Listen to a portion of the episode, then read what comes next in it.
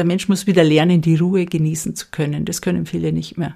Die kraniosakrale Therapie sieht den Menschen ganzheitlich. Darunter versteht man das Gehirn, Wirbelsäule, Knochen, Organe, Muskel, Bänder, Haut, dass das ein System ist.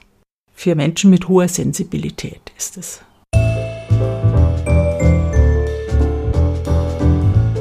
Wellness Podcast. Be well and enjoy. Hallo und herzlich willkommen zum Wellness Podcast. Mein Name ist Michael Altewischer. Mir gegenüber sitzt Beate Lorenz. Hallo, Michael. Alles gut? Alles gut? Wunderbar. Beate Lorenz ist Physiotherapeutin mit Herz und Seele, ist seit über 30 Jahren im Mühlbach hier in Bad Füssing als Physiotherapeutin tätig, kennt also die gesamte Sache schon mit Zeiten der Kur und bis heute in den Wellnessbereich rein. Und Physiotherapie, großes Wort. Beate, was ist das? Physiotherapie ist ein natürliches Heilverfahren der Bewegungstherapie. Aha, und eine Kneipp. sinnvolle Ergänzung zu medikamentösen und operativen Behandlungen. Nachoperativen? Oder? Nachoperativen Behandlungen, aber auch vor der Operation schon. Aha. Ja. Warum vor der Operation? Leute haben ja, bevor sie sich operieren lassen, meist schon sehr lange Beschwerden. Zum Beispiel? Muskelverkürzungen, Schmerzen im Gelenks- und Muskelbereich. Und darum ist es auch ganz wichtig, dass man vor einer OP auch schon zur Physiotherapie geht. Umso Aha. schneller wird man hinterher wieder fit. Ach was? Mhm. Oder man kann auch OPs rausschieben, oft sehr lange, wenn man einen guten Therapeuten findet. Das ist natürlich erstrebenswert. Mhm. Schon.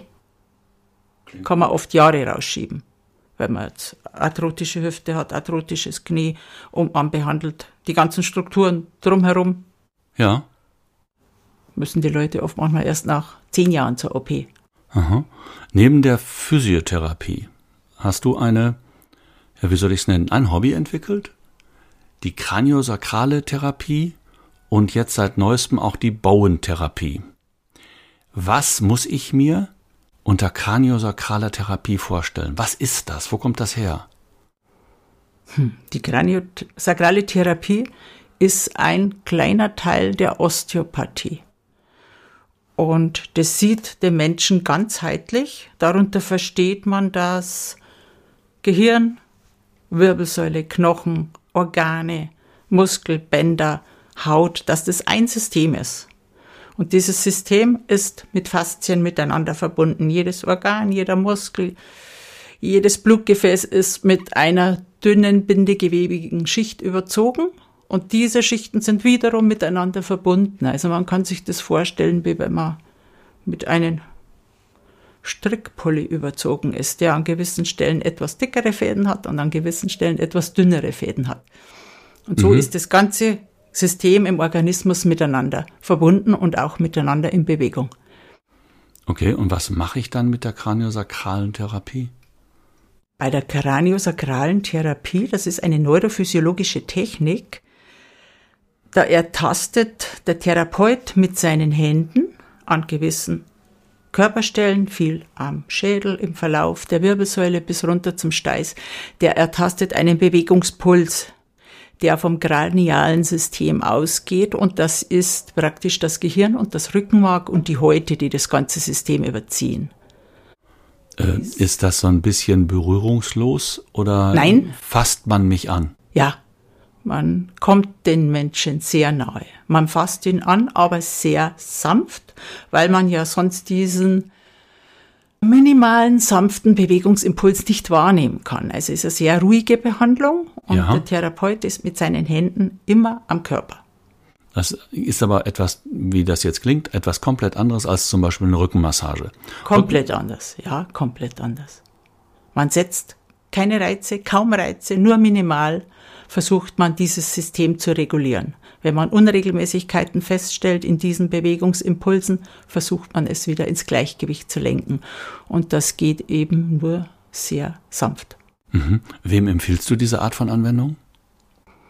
Hm, ich würde sagen, das tut fast jedem gut. Aber vor allem Schmerzpatienten, Also mit starken Schmerzen, Nervenschmerzen, Leute mit Migräne, mit Tinnitus, mit Nervenschmerzen, zum Beispiel nach Bandscheibenvorfällen, Restless Leg Syndrom, oder ja, Menschen, die wo halt mit anderen Behandlungen nicht weitergekommen sind, die kommen oft zur kraniosakralen Therapie. Die sind schon jahrelang in der Therapie und nichts hilft wirklich. Mhm. Und dann kommen die irgendwann einmal auf diese Form von Behandlung. Okay, Tinnitus. Bitte sprechen Sie nach dem Pfeifton. Wie kann ich mit kraniosakraler Anwendung den Tinnitus wegkriegen? Ich meine, ich weiß, wovon ich spreche. Ich habe das Ding seit 30 Jahren. Ja, ich verspreche jetzt meinen Gästen, Patienten nicht, dass ich das Problem gleich wegkriege. Aber ich kann ihnen Stück für Stück weiterhelfen, um das Problem zu lindern. Ich entspanne die Körperstrukturen, den Schädel, die Knochen, die Schädelnähte und das wirkt sich natürlich positiv aus bei Tinnitus, bei Migräne, Kieferproblematiken, Tinnitus ist ja meistens stressbedingte Sache. Nein. Nicht immer, Nein, aber meistens.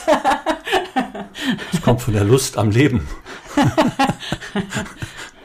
Das heißt also tatsächlich mit dieser fast berührungslosen, aber nur leichten Impuls setzenden Anwendung kann ich Blockaden lösen? Ja, ja, genau. Tief sitzende Blockaden. Blockaden, die sich irgendwann, vielleicht auch schon vor langer Zeit im Nervensystem festgesetzt haben. Wie muss ich mir das vorstellen? Dauert das lange? Ist das eine, wie, wie lange dauert die erste Anwendung? Ist das erst ein Anamnesegespräch, also ein Bestandsaufnahmegespräch und dann geht sofort los oder setze ich mich erstmal hin und du machst eine, ich sag mal, das, dieses vorbereitende Gespräch mit mir und dann überlegst du dir einen Therapieplan und sagst, dann geht's los oder geht das sofort los? Nee, also ich frage den Patienten natürlich am Anfang schon, aber eigentlich beginne ich. Und damit der Patient ja etwas ruhiger wird, ich habe die am Anfang die Hände meistens auf dem Kopf und dann frage ich, wo die Schwerpunkte sind, warum er hergekommen ist, ja. was ich für ihn tun kann. Und dann wird der Patient eigentlich eh schon automatisch ruhiger und er spricht und während der Behandlung äh, sollte man eigentlich gar nicht mehr so viel sprechen. Man sollte in sich gehen und auch der Therapeut muss sich ja sehr konzentrieren bei der Behandlung. Mhm. Ist das eine angekleidete Anwendung oder? Ja, ist bei der Kranio kann man in leichter Kleidung kommen. Okay. Äh, wie sieht das denn aus, wenn ich jetzt meine erste Anwendung hatte? Ich habe die Erfahrung gemacht im Leben unter sechs ordentlichen Rückenmassagen innerhalb von zwei Wochen kriege ich Verspannung eigentlich gar nicht grundsätzlich weg. Mhm. Bei einer Kraniosakralen, wie ist das da? Muss ich dann auch mehrfach kommen oder sind das Intervalle, dass man sagt, im Tertial dreimal oder im, im, im Halbjahr zehnmal oder wie muss ich das dann mir ja, persönlich vorstellen? Je nach Problematik. Natürlich sollte, wenn man ein Problem hat, dann muss man öfter kommen zur Kranio. Mhm. Also mit einmal kann ich dem Menschen gut tun, der es fühlt sich hinterher wahrscheinlich besser, entspannter, vielleicht auch bisschen weniger Schmerzen, aber mit einer Behandlung kann ich den Menschen nicht heilen. Mhm. Man kann ja auch nicht zaubern mit der Granio. Also bei einem Problem muss der Mensch schon öfter kommen. Also ja. so was ein bis zweimal die Woche, je nach Schwere? Äh, je nach Problem, genau. Und wie lange, über was für einen Zeitraum reden wir dann? Das ist verschieden, das merkt derjenige schon. Also sobald der Besserung eintritt, kann ich die Intervalle schon wieder verlängern. Aber ich würde schon sagen, also man sollte mal fünf, sechs Mal oder im Laufe so ein halbes Jahr vielleicht einmal zum Therapeuten gehen, wenn mhm. man ein chronisches, massives Problem hat. Jetzt ist es ja so, dass man selber häufig negiert, dass man ein ordentliches Problem hat Aha. und das mit sich rumträgt, wie auch immer. Aha. Wie komme ich, außer jetzt bei euch hier in Bad Füssing, wie komme ich an einen kraniosakralen Anwender, der das auch wirklich beherrscht? Auf den ich mich so ein bisschen verlassen kann? Oder gibt's da, äh, gibt es keine Scharlatane in diesem Bereich?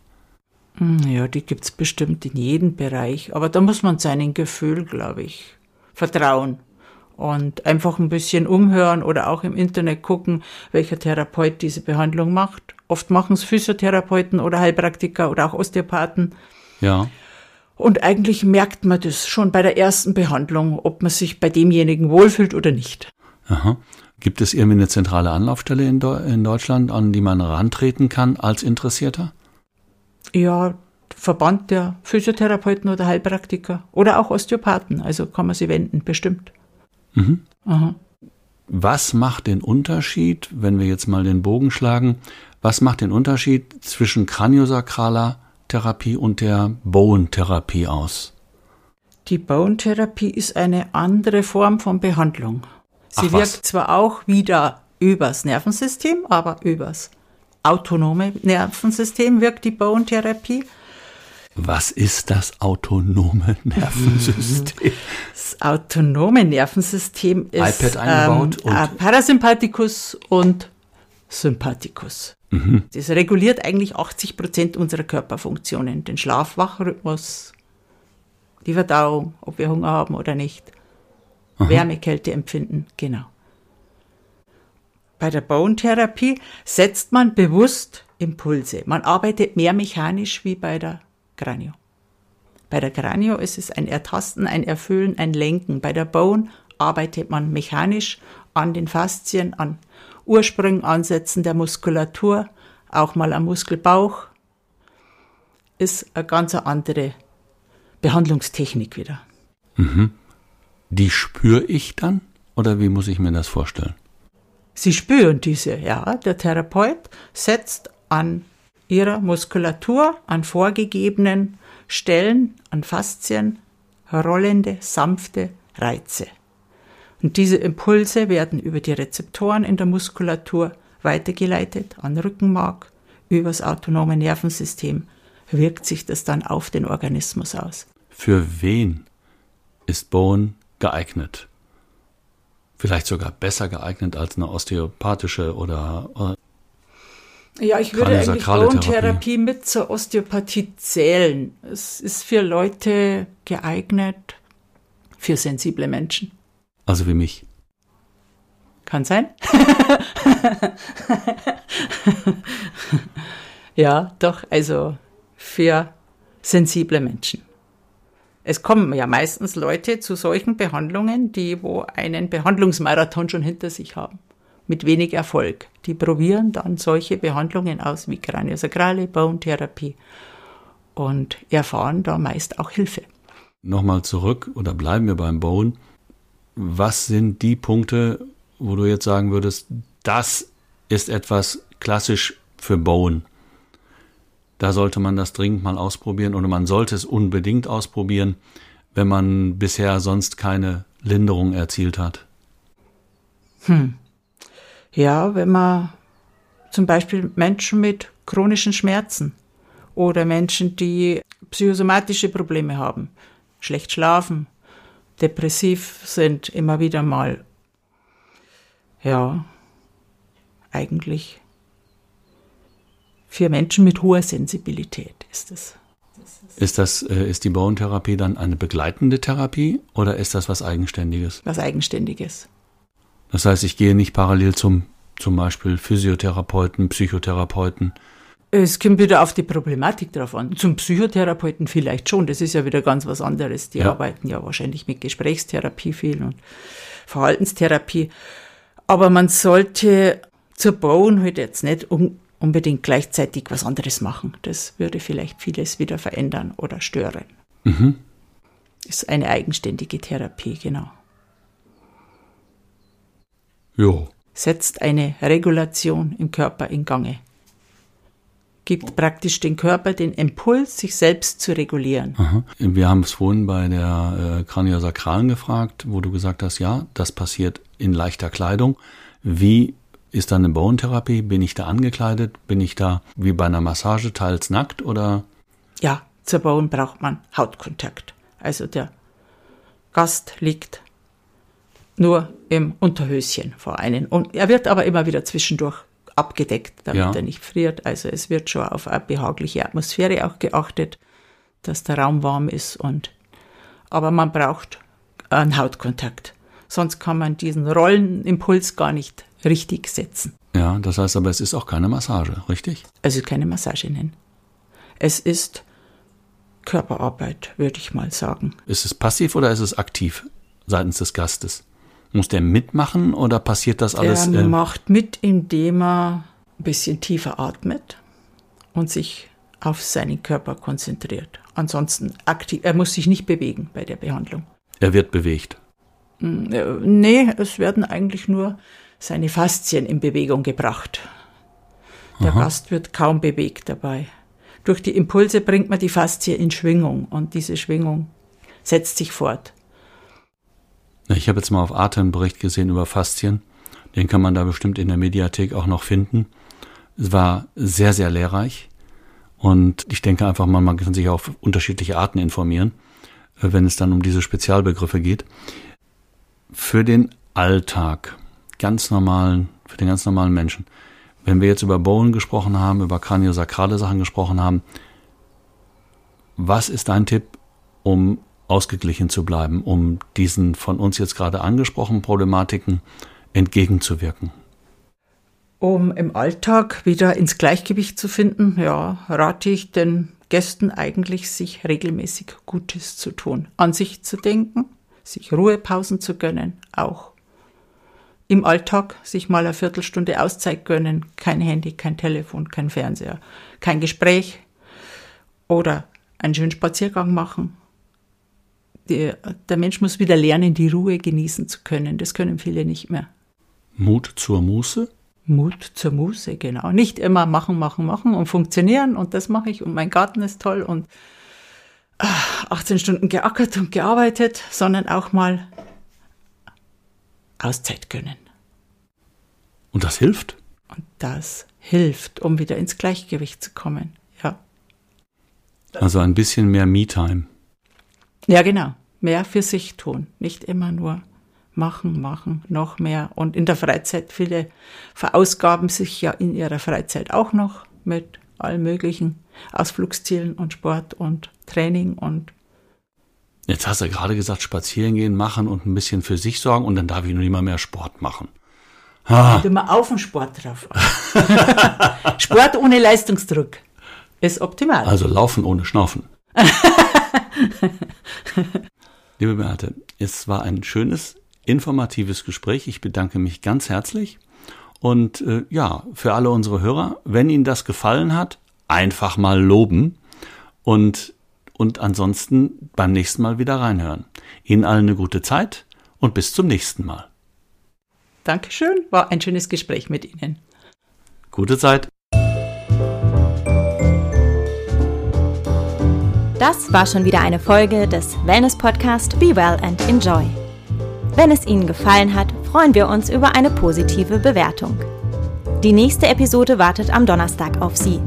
Abonnieren Sie doch einfach unseren Podcast und verpassen Sie so keine Folge mehr.